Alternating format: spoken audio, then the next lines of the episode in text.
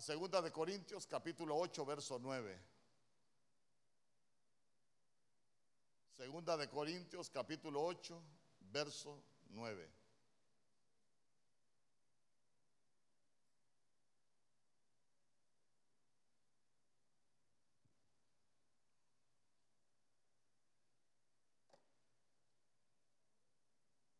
Aquí le voy a poner.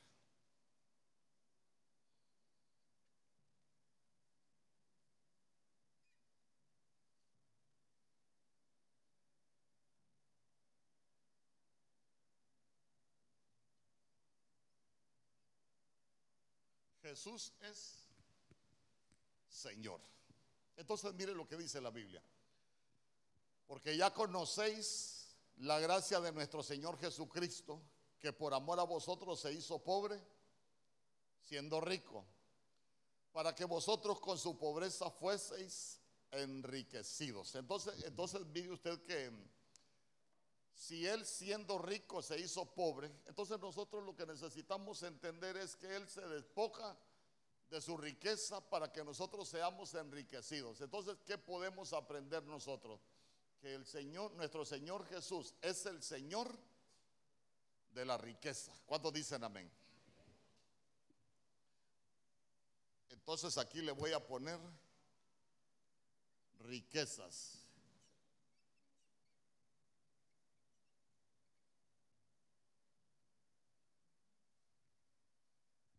Mire, el Evangelio de la Prosperidad, el Evangelio de la Prosperidad nos ha enseñado o les ha enseñado a muchos que el que no está bendecido económicamente es que está mal espiritualmente. Y de pronto, de pronto en el Evangelio de la Prosperidad empiezan a enseñar de que el que no tiene en abundancia en la iglesia, hermano, es que está mal. ¿Por qué? Porque, porque todos deberíamos de ser ricos en la iglesia, pero usted se va a dar cuenta que no es así. ¿Por qué? Porque la Biblia dice, bienaventurados los pobres. Nuestro Señor Jesús dijo que los pobres siempre los íbamos a tener con nosotros. Entonces, nosotros necesitamos entender a qué tipo de riquezas se estaba refiriendo nuestro Señor, porque mire, Santiago capítulo 5, verso 1. Santiago capítulo 5, vamos a leer el verso 1 y el verso 2.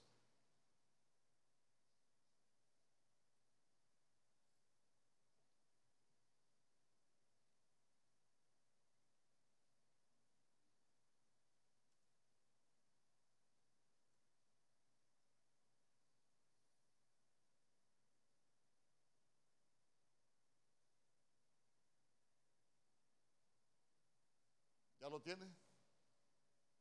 Mire lo que la Biblia dice. Vamos ahora, ricos, llorad y aullad por las miserias que os vendrán.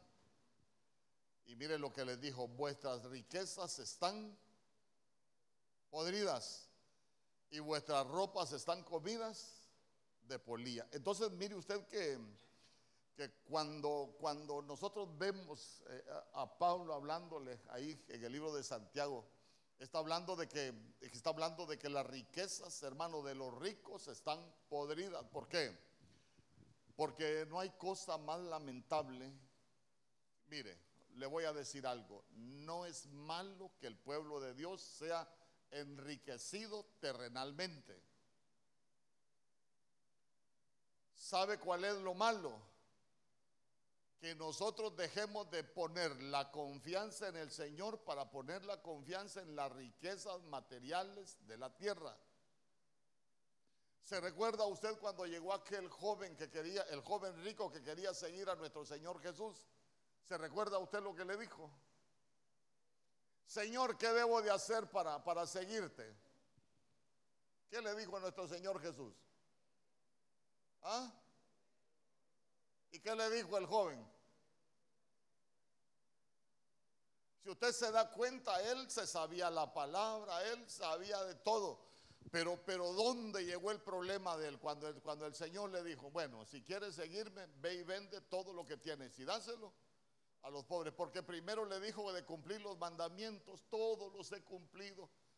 Hermano, le habló de cumplir la ley, le dijo yo con la ley no tengo ningún problema. El único problema que tuvo fue cuando le hizo el examen con las riquezas de la tierra.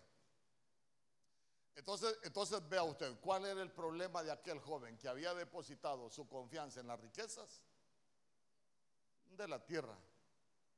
Porque, porque nos vamos a dar cuenta que en la Biblia existen dos tipos de riquezas. Las riquezas que da el Señor y las riquezas que nosotros podemos alcanzar en la tierra. Lo único que nosotros necesitamos aprender es que las riquezas de la tierra nunca nos separen del Señor que da la riqueza. Mire, yo anhelo que el Señor a usted lo ultra mega bendiga. Es más, le voy a decir algo. Usted se ha fijado que nosotros en Ebenecer para comprar algo no andamos ni vendiendo ni pidiendo. ¿Sabe qué hago yo? Yo oro para que el Señor lo bendiga a usted. Y si usted aprende a ser fiel con sus diezmos y sus ofrendas, un día vamos a tener un templo hermoso acá. Pero primero el Señor lo va a bendecir a usted. Dice amén conmigo. Entonces, entonces mire usted, mire, yo quiero, quiero hacerle una pregunta. ¿A cuánto se les ha hecho difícil dar un diezmo porque es bastante alguna vez? Y usted cuando lo mira dice, y todo esto voy a dar del diezmo. Entonces quiere decir que ya estamos apartando la mirada de las cosas espirituales y lo estamos poniendo en lo que ya estamos viendo en la tierra. Y no es fácil, pero, pero uno va aprendiendo, uno va aprendiendo en esto. Y, uno tiene que apartar la mirada en las cosas de la tierra, hermano, porque el que nos bendice es el Señor. Siendo rico se hizo pobre, pero miremos, pero miremos, quiero, quiero avanzar con las riquezas, porque es importante que nosotros las conozcamos. En Isaías capítulo 33, verso 6, en la Biblia Kadosh, Isaías capítulo 33, verso 6. ¿Le mandó el tema Mario? No. ¿Lo mandaste? Vaya. Sí, porque es bastante. Vamos. Isaías capítulo 33, verso 6. La Biblia vez. Quiero que se lo pongan ahí.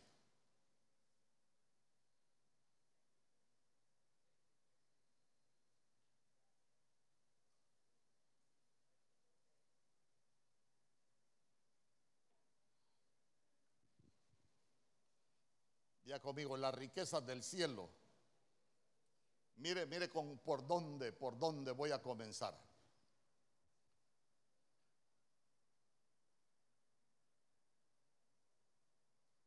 Isaías capítulo 33, verso 6.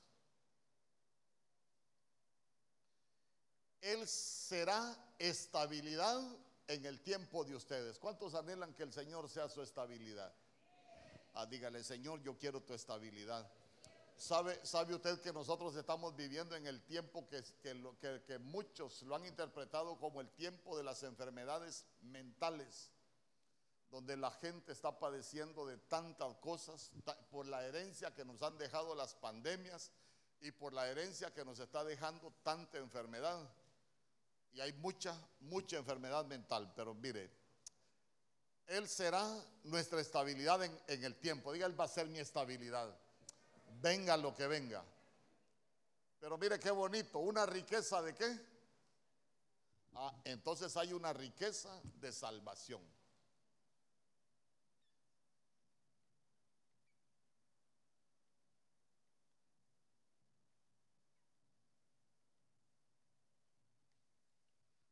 Hay una riqueza de salvación. Aquí vino nuestro Señor Jesús a buscar y a salvar lo que se había perdido.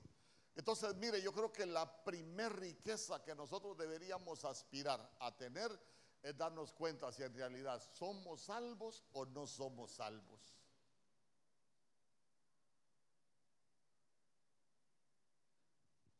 ¿Por qué? ¿Por qué deberíamos de darnos cuenta si tenemos esa riqueza? ¿Se recuerda usted que un día llegaron los discípulos después de que, después de que el Señor les dio toda autoridad para hollar serpientes? ¿Qué llegaron alegres donde Él? Venían de, venían de predicar el Evangelio. ¿Por qué llegaron alegres? ¿Ah? Señor, en tu nombre echamos fuera demonios, en tu nombre sanamos enfermos, en tu nombre hicimos muchos milagros. ¿Y qué les contestó nuestro Señor Jesús? Y de eso se alegran. Alégrense de que su nombre esté inscrito en el libro de la vida. Ahora yo le quiero preguntar, ¿usted está seguro que su nombre está inscrito en el libro de la vida?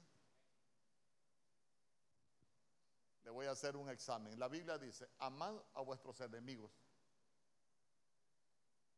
¿Usted ama a sus enemigos?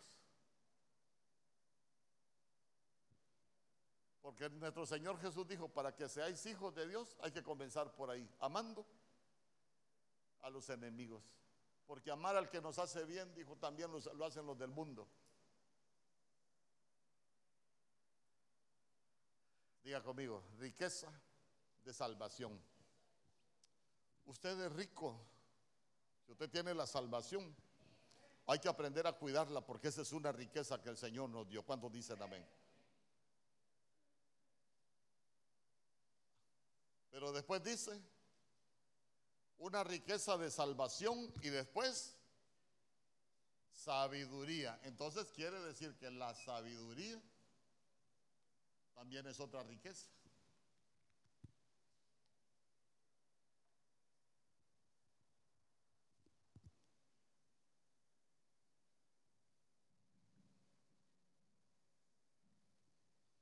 A ver, ¿para qué nos sirve la sabiduría? O mejor, bueno, no me voy a meter al lío de todas las sabidurías que aparecen en la Biblia. Hablemos de las dos que aparecen en el Nuevo Testamento. ¿Se recuerda usted que en el libro de Santiago la Biblia habla de dos sabidurías? ¿Cuál es la primera? ¿Ah? La terrenal. ¿Y cómo es la sabiduría terrenal? En primer lugar es animal y en segundo lugar diabólica. Cuando nos damos cuenta nosotros que tenemos la sabiduría terrenal, cuando nos comportamos como animalitos, hermano. Pero cuando nos damos cuenta que tenemos la sabiduría que viene de lo alto, porque dice que la sabiduría de lo alto es primeramente, ¿qué? Pura. Después, que después por ti te la peli. Amén. Mire, es que a mí no me gusta, yo le puedo enseñar desde el ángulo escatológico esto o, profético, pero a mí me interesa la parte devocional también para que nos edifique, para que podamos cambiar, para que nosotros sepamos qué riquezas anhelar. Imagínese usted qué bonito es anhelar esa, esa, esa, esa, esa riqueza de la sabiduría. ¿Se recuerda usted Salomón, por ejemplo, cuando, cuando, cuando se le presentó el Señor, ¿qué pidió Salomón? Ah, Señor, yo lo que quiero es sabiduría. Mire, teniendo sabiduría, por ahí empieza todo. Amén. Después, conocimiento. El conocimiento también es una sabiduría.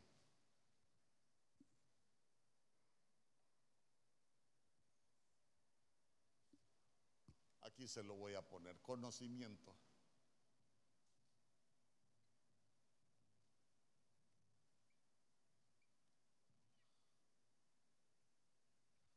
Ya conmigo, conocimiento.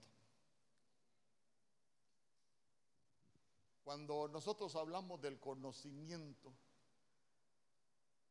el conocimiento es el que nos va a llevar, valga la redundancia, a conocer a Dios. ¿Sabe usted que muchas veces uno le puede atribuir hasta despropósitos al Señor? ¿Por qué? Porque muchas veces no le conocemos. ¿Por qué mucho pueblo es cautivo? ¿Qué es lo que le falta al pueblo que es cautivo? Conocimiento. Acompáñenme mejor. Isaías capítulo 5, verso 13. Isaías capítulo 5, verso 13.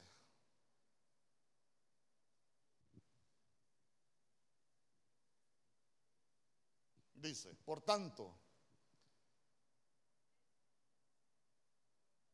13, 13.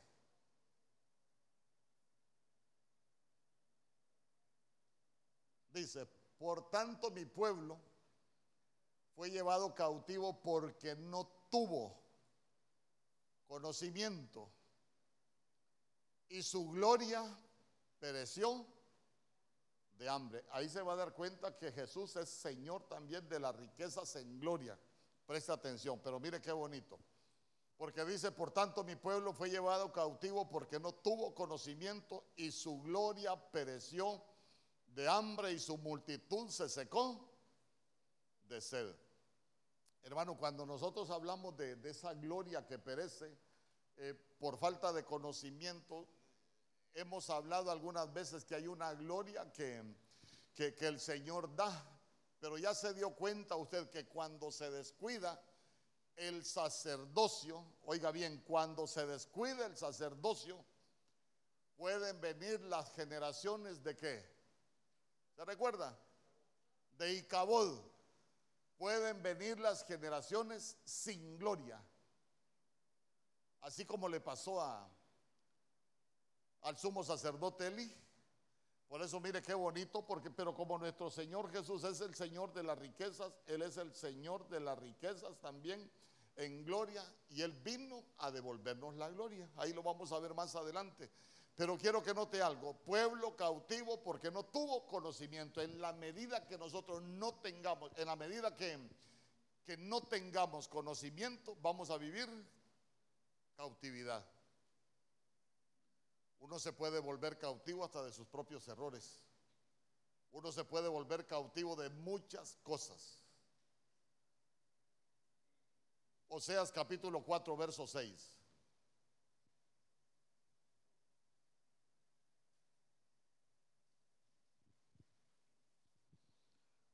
Aquí ya no falta.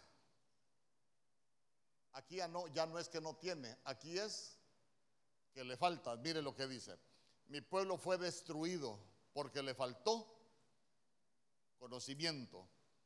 Por cuanto desechaste el conocimiento, yo te echaré del sacerdocio.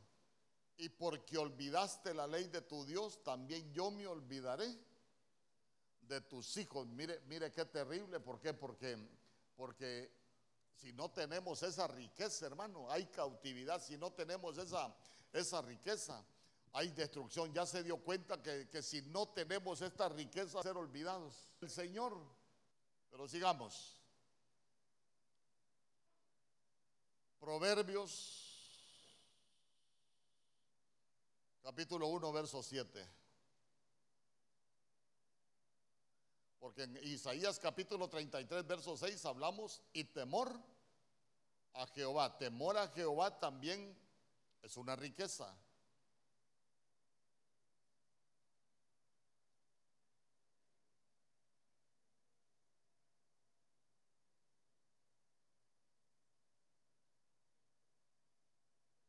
Ya conmigo, temor a Jehová. ¿Por qué será una riqueza el temor a Jehová? A ver, ayúdenme usted a predicar.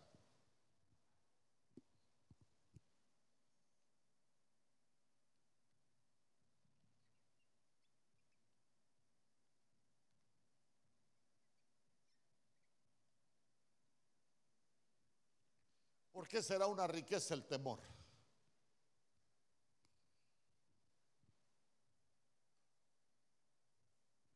A ver, martes de doctrina. Y mire cómo se empiezan a relacionar. ¿Por qué? Porque ¿cuál es el principio de la sabiduría?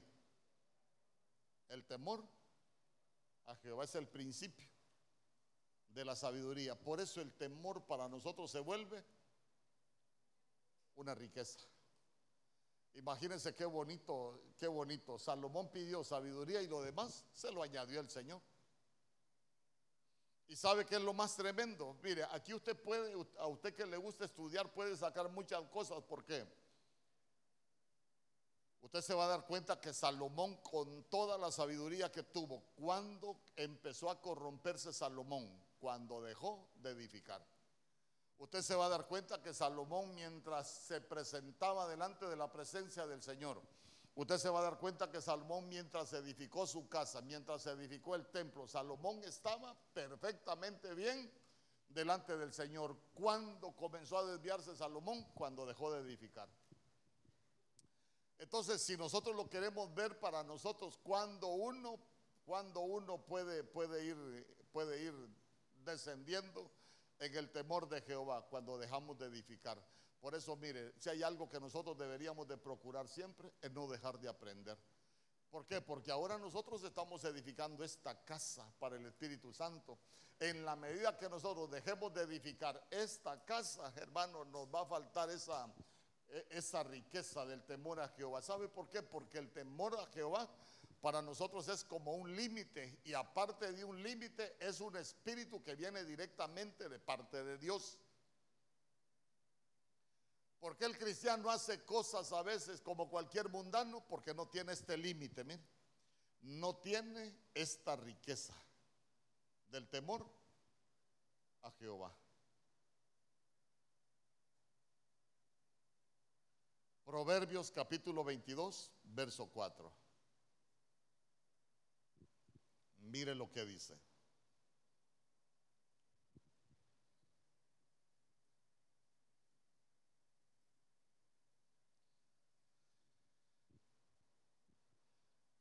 Riquezas, honra y vida son la remuneración de la humildad y del temor de Jehová. Mire, por eso es una riqueza. Ahí dice la Biblia. Riquezas, honra y vida son la remuneración de la humildad y del temor de Jehová. Voy a ir un poco rápido. Si usted tiene alguna pregunta, ahí al final tal vez la puede, la puede hacer. Hebreos capítulo 11, verso 26.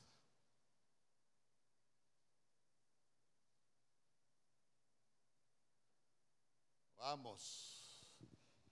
Yo le voy a leer el Nuevo Testamento Peshita. Miren lo que dice. Porque estimo, estimó como mayor riqueza el oprobio. Diga conmigo el oprobio.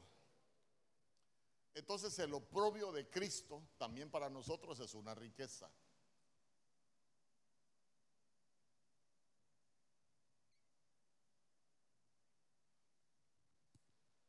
El oprobio de Cristo. Por causa del Cristo que era superior a los tesoros de Egipto, porque tenía la mirada fija en el pago de la recompensa. Entonces, cuando nosotros hablamos de hablamos del del oprobio, estamos hablando del oprobio. A ver, ¿qué es oprobio? Porque la Biblia dice, porque estimó como mayor riqueza el oprobio por causa de Cristo. Entonces, mayor riqueza el oprobio por causa de Cristo. Pero nosotros necesitamos entender qué es el oprobio y por qué el oprobio de Cristo y por qué para nosotros es una es una riqueza. Oprobio es en parte sufrimiento, pero oprobio es en parte menosprecio. Entonces imagínese. Por eso es que la Biblia dice, Primera de Corintios, que el Señor escogió lo vil. Por eso Él fue, Él sufrió el oprobio y por eso es que para nosotros es una riqueza. Hermano, porque yo, yo, le, yo, le, yo le digo, algunos de aquí con estar acá. Yo sé que usted no, usted es un ángel de Dios que a Nante no le han salido las alas, ¿verdad? Pero algunos, algunos cometimos errores que a veces uno, uno dice, meditándolo, uno se podía sentir hasta indigno de estar aquí en la casa del Señor. Es más, algunos han de decir, mira, ese, oh, a saber a qué va la iglesia, pues, así como era o así como es. Pero, pero nosotros entendemos que por eso el oprobio de Cristo para nosotros es una riqueza, porque Él fue menospreciado para que nosotros no fuésemos menospreciados. Amén. Mientras el mundo nos puede menospreciar, la Biblia dice que Él mete su mano a dónde? En el estercolero. Nos rescata, nos limpia y nos sienta en lugares de príncipes. Por eso es que para nosotros el oprobio de Cristo, todo lo que Él vivió, la vergüenza que Él vivió, el menosprecio que Él vivió, es para que nosotros fuésemos aceptados. ¿Cuántos dicen amén? Es para que nosotros fuésemos tenidos por dignos, porque nosotros no lo merecíamos, pero porque Él llevó el oprobio y se convirtió en una riqueza para, para nosotros. Romanos capítulo 9, verso 23.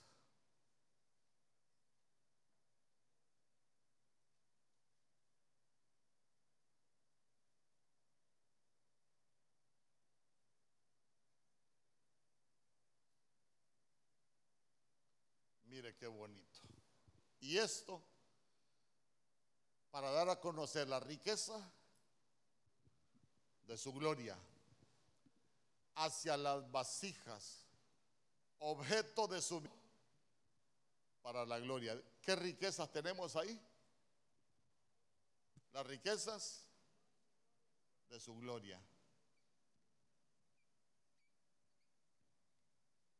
Las riquezas de su gloria. Pero ¿qué es la gloria?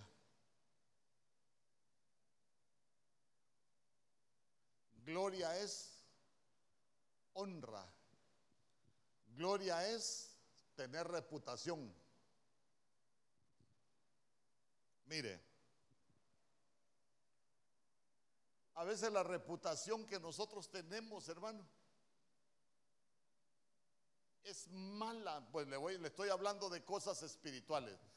A veces la reputación en el mundo espiritual para nosotros es mala o de nosotros es mala. A ver, ¿cuántos han leído el libro de Zacarías? ¿Cuántos han leído el libro de Zacarías? ¿Quién dijo amén? Es que la voy a poner que nos enseñe del libro de Zacarías. ¿Cuántos se recuerdan que hay un capítulo donde aparece Yeshua, donde aparece el Padre y está Satanás acusándolo? ¿Usted se, ya se recordó? Entonces, ¿qué pasa? Lo está acusando porque, porque aquel es el culpable, aquel es, es el indigno. Pero imagínese a usted que a Yeshua le quitan las vestidas, los vestidos reales y le pusieron los vestidos viles. ¿Y por qué? A él le pusieron los vestidos viles y le quitaron los vestidos reales. Porque la reputación que nosotros tenemos en el cielo es de hijo. Usted no ha escuchado madres, por ejemplo, que los hijos son grandes delincuentes y dicen, no, mi hijo es bueno. Amén. Para ninguna madre su hijo puede ser lo peor y ninguna de sus hijos es culpable. No, mi hijo, la verdad que yo no sé por qué me lo acusan, hasta lloran. ¿Ah? Si él, él es buena onda, pues, pues, fíjese que en el cielo, en el cielo casi pasó lo mismo. ¿Por qué? Porque, porque a nosotros nos dieron gloria. Vaya, imagínese usted, imagínese usted el pródigo, cómo vivía el pródigo, perdidamente. Cuando volvió a la casa, ¿qué le devolvieron? No, hombre, te vamos a devolver la honra, te vamos a devolver tu gloria venís con esos vestidos de pródigo, pero aquí te vamos a dar los vestidos que el Padre tiene para ti. Dice amén conmigo. Por eso mire qué bonito, cuánta riqueza tenemos nosotros, hermano. Uno tiene mucho de qué gloriarse. Imagínense esa riqueza de gloria. ¿Y sabe qué es lo más terrible? Nosotros por el pecado la habíamos perdido. ¿Por qué? Porque la Biblia dice que la paga del pecado es, es muerte, pero la dádiva de Dios es vida eterna en Cristo Jesús nuestro Señor. Nosotros lo que merecíamos era la muerte, pero nuestro Señor Jesús dijo, Padre de la gloria que me diste, yo les he dado. Habíamos perdido la gloria, pero nuestro Señor Jesús hizo que la recuperásemos por creer en Él. Entonces, mire, por eso nosotros tenemos esa riqueza. Riqueza en gloria. Anote, la próxima, el próximo martes le voy a enseñar de las 12 glorias que hay en la Biblia. Las 12 glorias.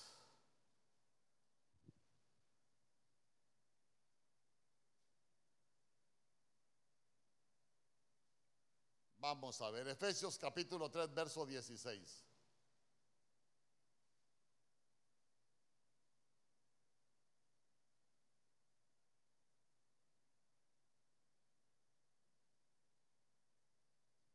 Efesios capítulo 3, verso 16, la Biblia Castilla. Mire lo que dice. Para, para que os conceda según la riqueza de su gloria, ser poderosamente, diga conmigo, ser poderosamente fortalecidos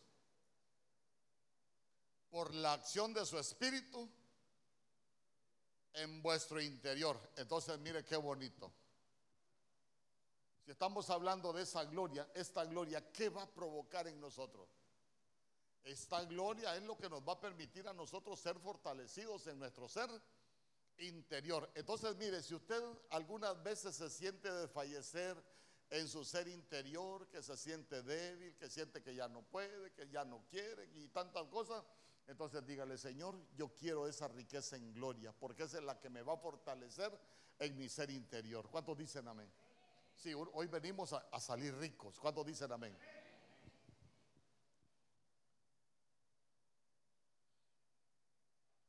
Filipenses capítulo 4, verso 19.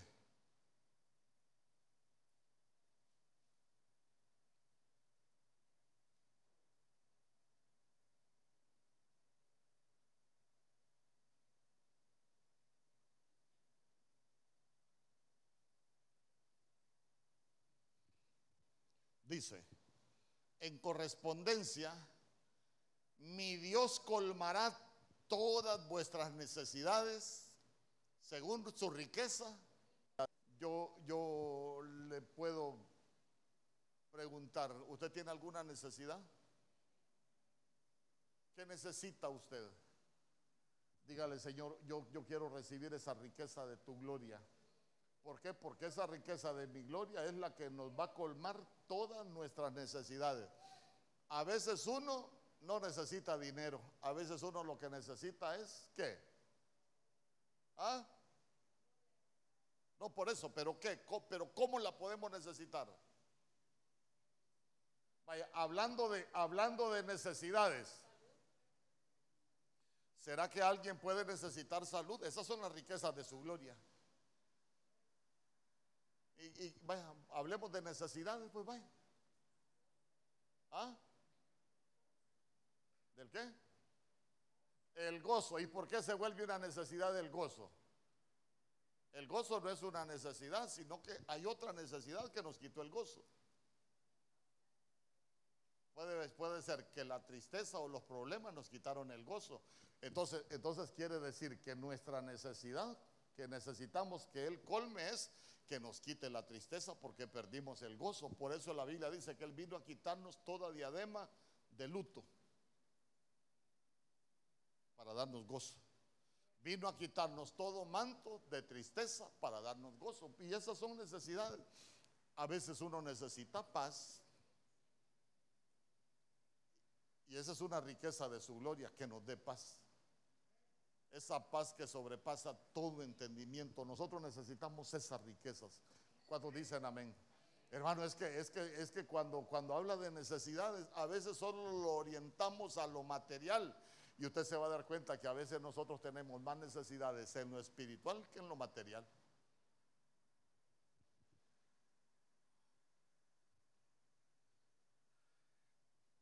Recuérdese, vamos a hablar de las glorias. Uy, pastor, va a hablar de, de la hermana del equipo A. No, hombre, de, de ella no. Efesios capítulo 3, verso 8.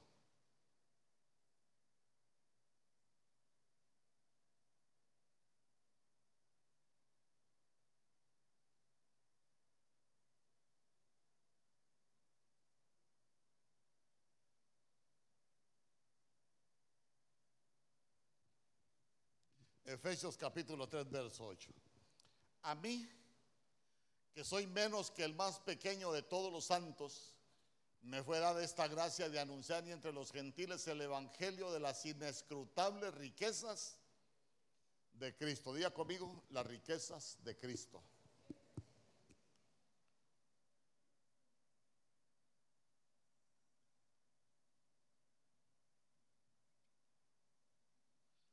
Riquezas de Cristo.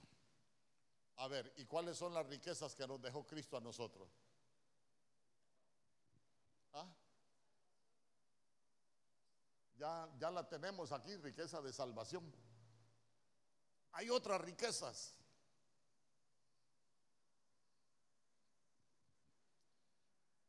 Piense qué riqueza nos dejó Cristo.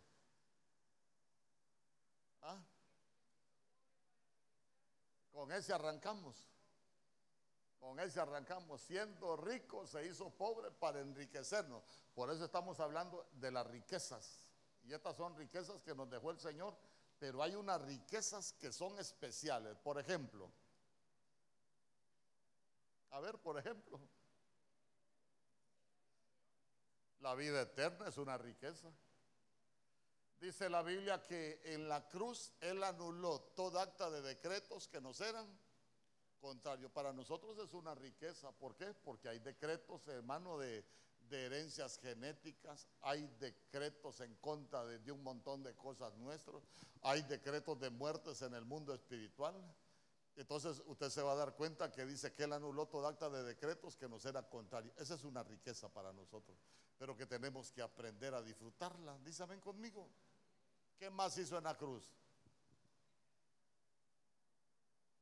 Venció públicamente los principados, las potestades y los exhibió en la cruz. Eh, eh, el que haya vencido a los enemigos que nos perseguían, esa es una riqueza para nosotros. Ya se dio cuenta, dice, son inescrutables las riquezas de Cristo.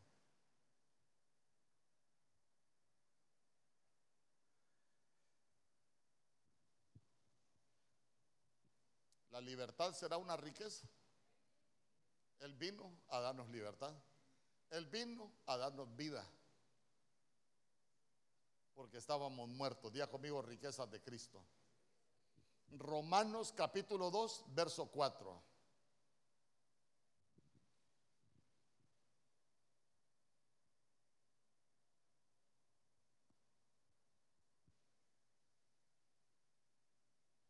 Lo que dice, mire cuántas riquezas hay. Usted vaya preparando ahí lo que le va a pedir al Señor, qué riquezas quiere. O tienes en poco las riquezas de su bondad, tolerancia y paciencia, ignorando que la bondad de Dios te guía al arrepentimiento. Diga conmigo, riquezas, eres el Señor de las riquezas de su bondad.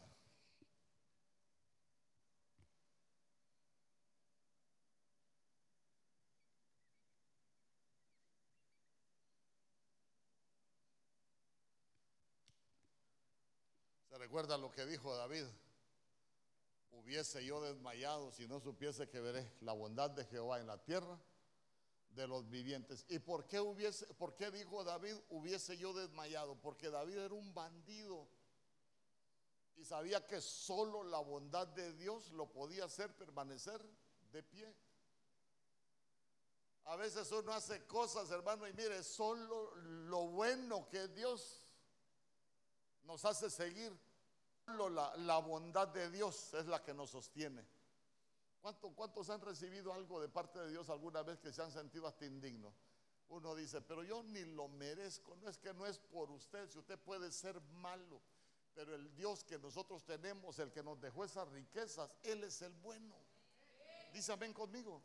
Ahí donde está, usted no llegó porque usted es, usted llegó porque tenemos un Dios bueno que nos da lo mejor para nosotros. Mire, hay cosas que nosotros no nos las cobran en el mundo espiritual porque tenemos un Dios bueno que se complace en hacer misericordia. Efesios capítulo 2, verso 4.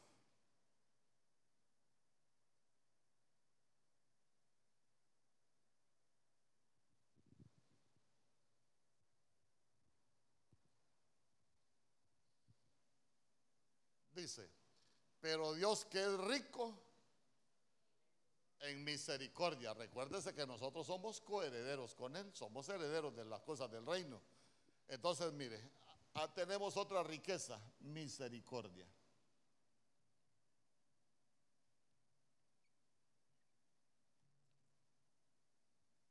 Aquí voy a ver cómo escribo, porque si me agacho no me paro, hermano. Ya usted tiene que entender.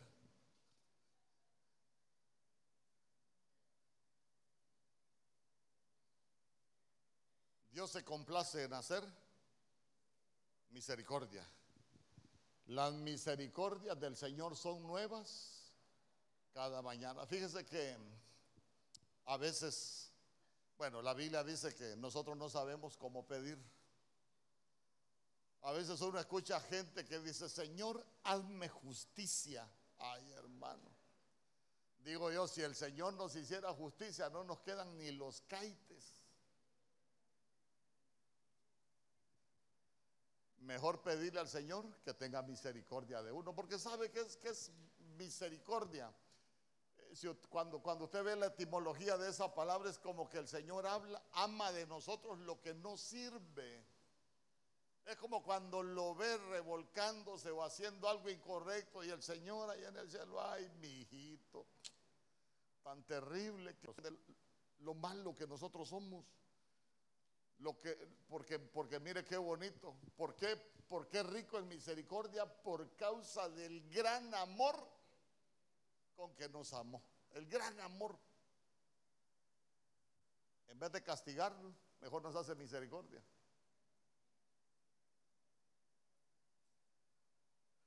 Porque dice la Biblia que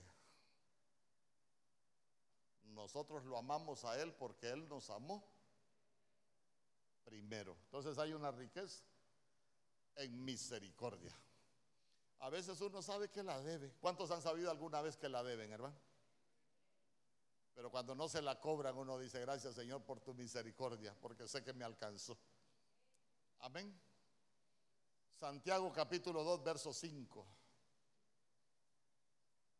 Vamos a ir rápido porque son un montón, hermano.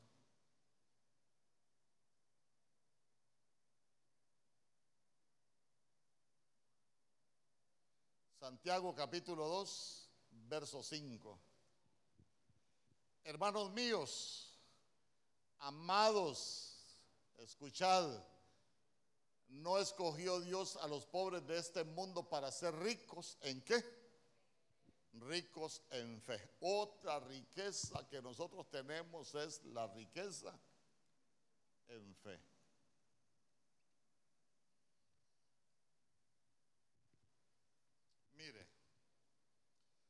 Cuando nosotros nos damos cuenta que tenemos esa riqueza en fe. La Biblia dice, sin fe es imposible agradar a Dios. Vamos, partamos de ahí, sin fe. Yo le he hablado muchas cosas de la fe, pero hoy quiero irme por otro lado, la riqueza de la fe. Con fe le agradamos. ¿Se, ¿se recuerda usted cuando, cuando el Señor mandó a reconocer Canaán? allá que los mandó a reconocer. Mire, quiero decirle algo. Una, una cosa es, la Biblia habla de, de, espías, pero el Señor los mandó a reconocer. Una cosa es ser espía y otra cosa es reconocer. Amén. Se lo digo porque yo estuve un par de años ahí en el ejército. Cuando uno es espía, uno solo va con... Pero cuando a uno el Señor me mandó a reconocer posesión. Y uno sabe que, que ahí es de uno. Entonces, mire, cuando nosotros sabemos que tenemos esa riqueza en fe, cuando se levanta el enemigo, pero uno no se compara con el enemigo. Uno sabe que si el enemigo es grande, con nosotros está el más grande. Uno sabe que si el enemigo que se levantó es poderoso, con nosotros está el todopoderoso uno ve el enemigo y uno dice, no, con ese enemigo no puedo pelear. No, si es que el, que está con nosotros no ha perdido ninguna, ninguna batalla. Por eso, por eso es que nosotros debemos de tener esa riqueza en fe, hermano, porque, porque ya se dio cuenta que, que los que no tenían fe fueron los que no conquistaron la promesa. Pero el que tiene fe conquista promesas. ¿Sabe por qué? Porque el que tiene fe no se compara con los gigantes. El que tiene fe no ve la, no ve las ciudades amuralladas. El que, el que, tiene, el que tiene esa riqueza en fe hermano, reconoce para tomar posesión, porque aquellos que tenían espíritu de espía, que no tenían esa fe, la tierra es buena. Miren este racismo de uvas, la tierra es buena, pero ¿por qué no la conquistaron? ¿Se recuerda usted lo que decía Josué y Caleb? ¿Qué les decían Josué y Caleb? Miren, hombre, si, si el Señor la prometió, ¿cómo van a ser los enemigos? ¿Cómo decían ellos? ¿Usted, ¿A cuánto le gusta el pan acá? Imagínese una taza de café a las 3 de la tarde, agarrar una semita, hermano, y comérsela. ¿Sabe qué dijo Josué y Caleb? Si nosotros le creemos al Señor, los enemigos van a ser como pan comido. Ya conmigo, con fe, mis enemigos van a ser como pan comido. Pero nosotros necesitamos esa riqueza. Diga, nosotros necesitamos llevarnos esa riqueza, ricos en fe. Hermano, porque, porque mire, a veces lo que más nos falta es fe. Pero si somos ricos en fe, no hay gigante, no hay ciudad amurallada, nosotros no nos vamos a ir a comparar con nadie, sino que vamos a conquistar lo que Dios tiene. ¿Cuántos dicen amén? Primera de Timoteo capítulo 6, verso 18.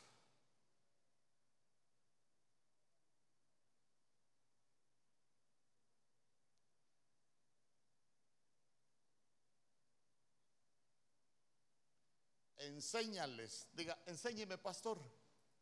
Vaya, le voy a enseñar ahorita.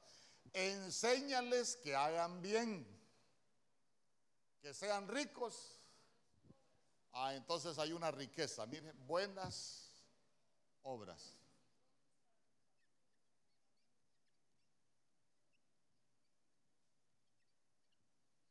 Ya conmigo, riqueza de buenas obras. Mire, la Biblia dice, Segunda de Corintios capítulo 5 verso 10, que todos vamos a comparecer ante el tribunal de Cristo. Unos para recompensa y otros para juicio, según lo que hayamos hecho en este cuerpo de carne.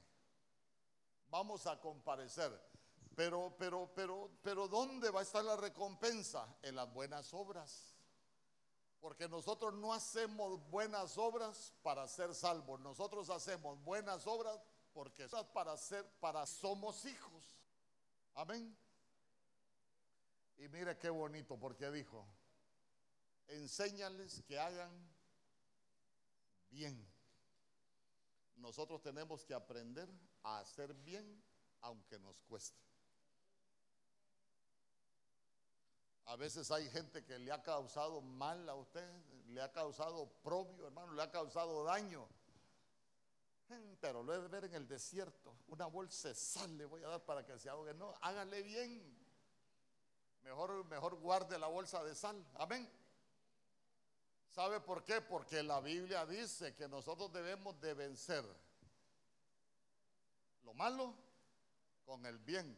Es que mire, muchos cristianos nos volvemos malos espiritualmente. ¿Por qué? Ah, no, es que, es que a él no, pastor, porque él me hizo daño. Entonces quiere decir que si yo le hago mal a él, me estoy volviendo igualito a él. Nada más que con otro pensamiento. Pero por mucho mal que le hagan a uno, uno siempre procura el bien. Ascuas de fuego, dice la Biblia, que una montona sobre sus cabezas, porque eso trae juicio. Entonces, mire qué bonito. Sean ricos en buenas obras. Si yo le preguntara, ¿usted es rico en buenas obras?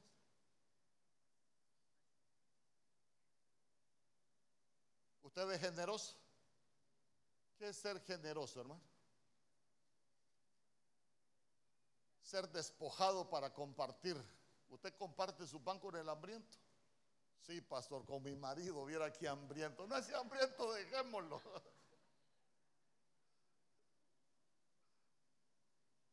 Ya conmigo, prontos para compartir. Hay que ser prontos para compartir. Mire, voy a, voy a, voy a hacer un comercial. Aquí está la hermana Jensi, mire, y es la diaconisa ahí del buen samaritano. Ahorita el 23 de diciembre vamos a ir al crematorio. Dígale, yo quiero tener esa riqueza. ¿Y sabe qué es lo más bonito? ¿Sabe qué es lo más bonito? Que la Biblia dice que, que lo que uno siembra, eso cosecha. Amén. Nadie dijo amén. No le haga caso, hermana Jensen. Ahí baja. El hermano Douglas volteó a ver para otro lado.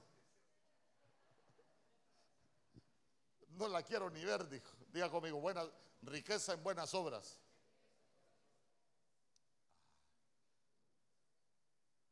Segunda de Corintios capítulo 8, verso 2.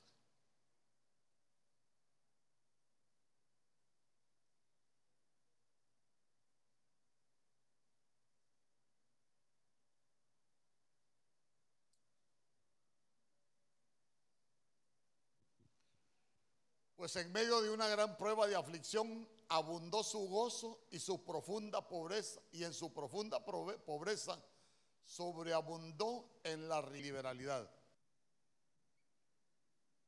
Hay otra riqueza, la liberalidad. Cuando nosotros hablamos de, liberalidad,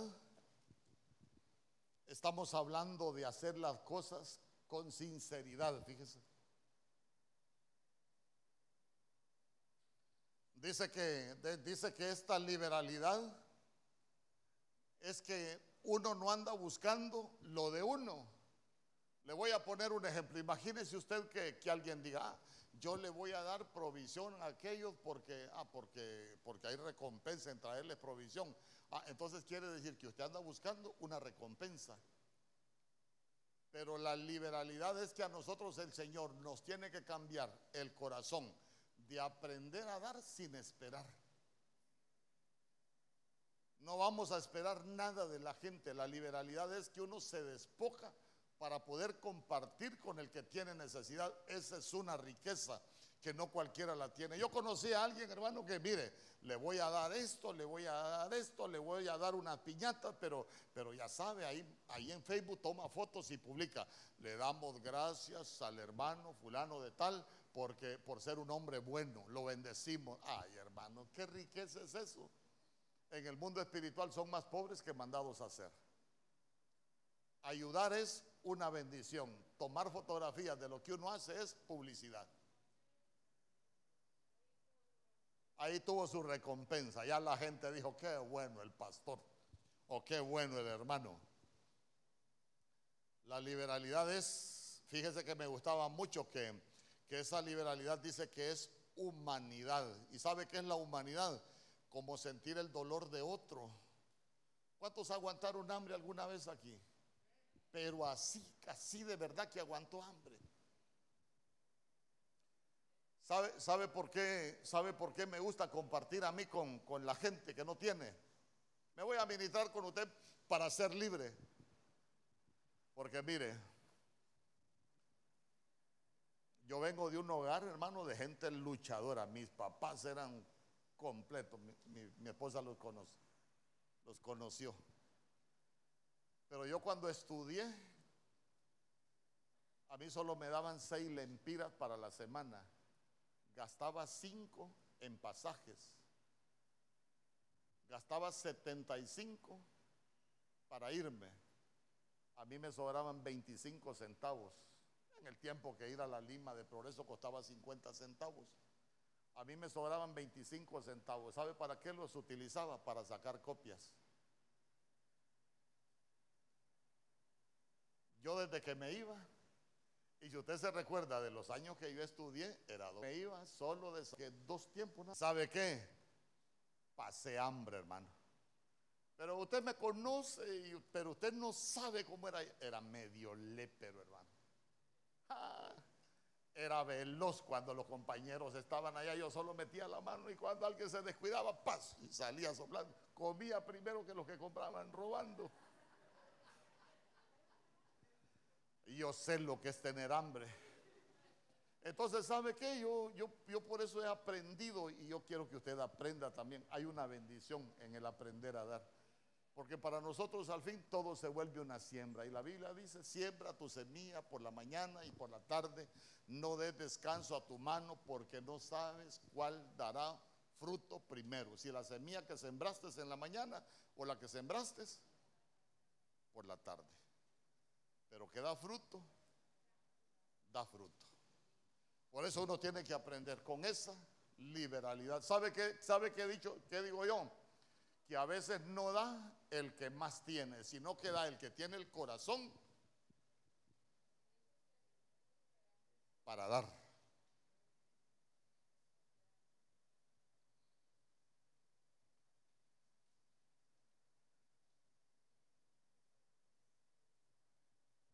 Hermano, Efesios capítulo 1, verso 7. Efesios capítulo 1, verso 7.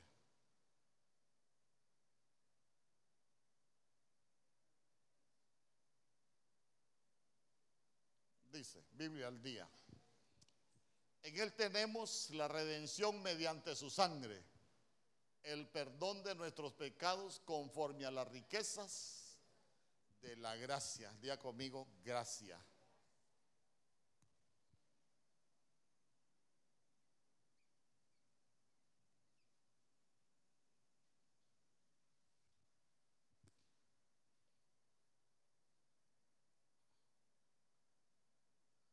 Hablar de gracia es hablar de, muchas cosas, de muchas cosas, pero, pero fíjese que cuando hablamos de gracia estamos hablando de una palabra que a mí me gusta, que es congraciarnos.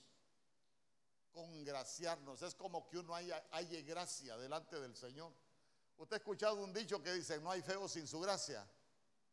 A veces nosotros podemos ser hasta feos de carácter, podemos ser feos en nuestra manera de hablar, pero, pero ¿sabe usted cuál es la, riqueza que nosotros tenemos? Que hayamos gracia, nos congraciamos con el Señor.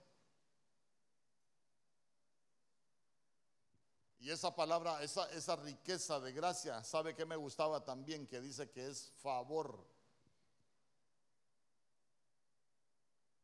Y cuando hablamos de favor, imagínese, imagine, pero no si un amigo, no le da mordida porque usted es cristiano, tampoco le da una ofrenda porque usted es cristiano. Pero viene aquel y le dice, usted me cae bien, fíjese. Le voy a ayudar. Arbitrariamente lo están sacando de un problema que usted no se lo merece, pero halló el favor. Entonces, cuando nosotros hallamos el favor de Dios, cuando nosotros merecemos otra cosa, pero que en vez de encontrar lo que nosotros merecíamos, nos alcance el favor de Dios. ¿Sabe qué? Hasta arbitrariamente.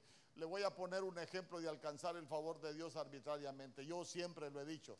Si a mí me ponen en un tribunal, pastor juzgue, Sansón se salvó o se perdió, ¿qué diría usted? Si era un le, pero Sansón siempre vivía en pecado. Cualquiera de nosotros podía jurar que, o apostar que Sansón se perdió. No, en los héroes de la fe aparece el gran Sansón. Usted ha leído la historia de Manasés, por ejemplo. Manasés es lo peor que hay como rey de Israel. Pero cuando se postró delante del Señor, dice que el Señor lo, lo perdonó, hermano. Y ese bandido no merecía perdón. Ese merecía todo lo malo, pero alcanzó el favor. Se recuerda lo que yo le he contado, Primera de Reyes 20, es que ese capítulo para mí es un rema en mi vida, porque ahí está hablando de Acab la Biblia. Y ese Acab, hermano, mire, dice que fue, cometió peores pecados que lo que habían cometido sus padres. Fue terrible. Pero cuando se levantaron los enemigos, ¿qué dijo el Señor? Hombre, vayan a el esposo malo. Y al final, el Señor lo termina defendiendo. ¿Sabe qué? Favor. No lo merecemos, pero alcanzamos el favor de Dios. ¿Cuántos dicen amén? Ah, qué bonito, hermano, que nosotros alcancemos el favor de Dios. Aunque no lo merezcamos, pero que con ese favor nosotros vamos a alcanzar muchas cosas. Eso es, eso es gracia. Gracia sobre gracia. ¿Sabe cuál es la gracia sobre gracia? Como cuando usted le dice a su mujer, fíjate que te quiero regalar un vestido. Ah, qué bueno. Ah, ¿Y hasta cuánto? 1500, vaya, 1500. Pero cuando anda comprando el vestido, miro unos zapatos y no me vas a regalar los zapatos. Eh, vaya pues, ay amor, ya viste esta cartera, cómo combina, me la podés regalar. Es que mira, si no me la llevo ahorita, otro la va a comprar y ya no voy a andar combinando. Vaya pues, llévala, llévala. Ay amor, y ya te diste cuenta que, y hermano, y, y al final, gracia sobre gracia, una cosa pedían y salieron con un montón. Lo mismo pasa con nosotros cuando alcanzamos el favor de Dios. ¿Cuántos dicen amén? Va a llegar gracia sobre gracia a tu vida. Porque es una riqueza que el Señor tiene para nosotros.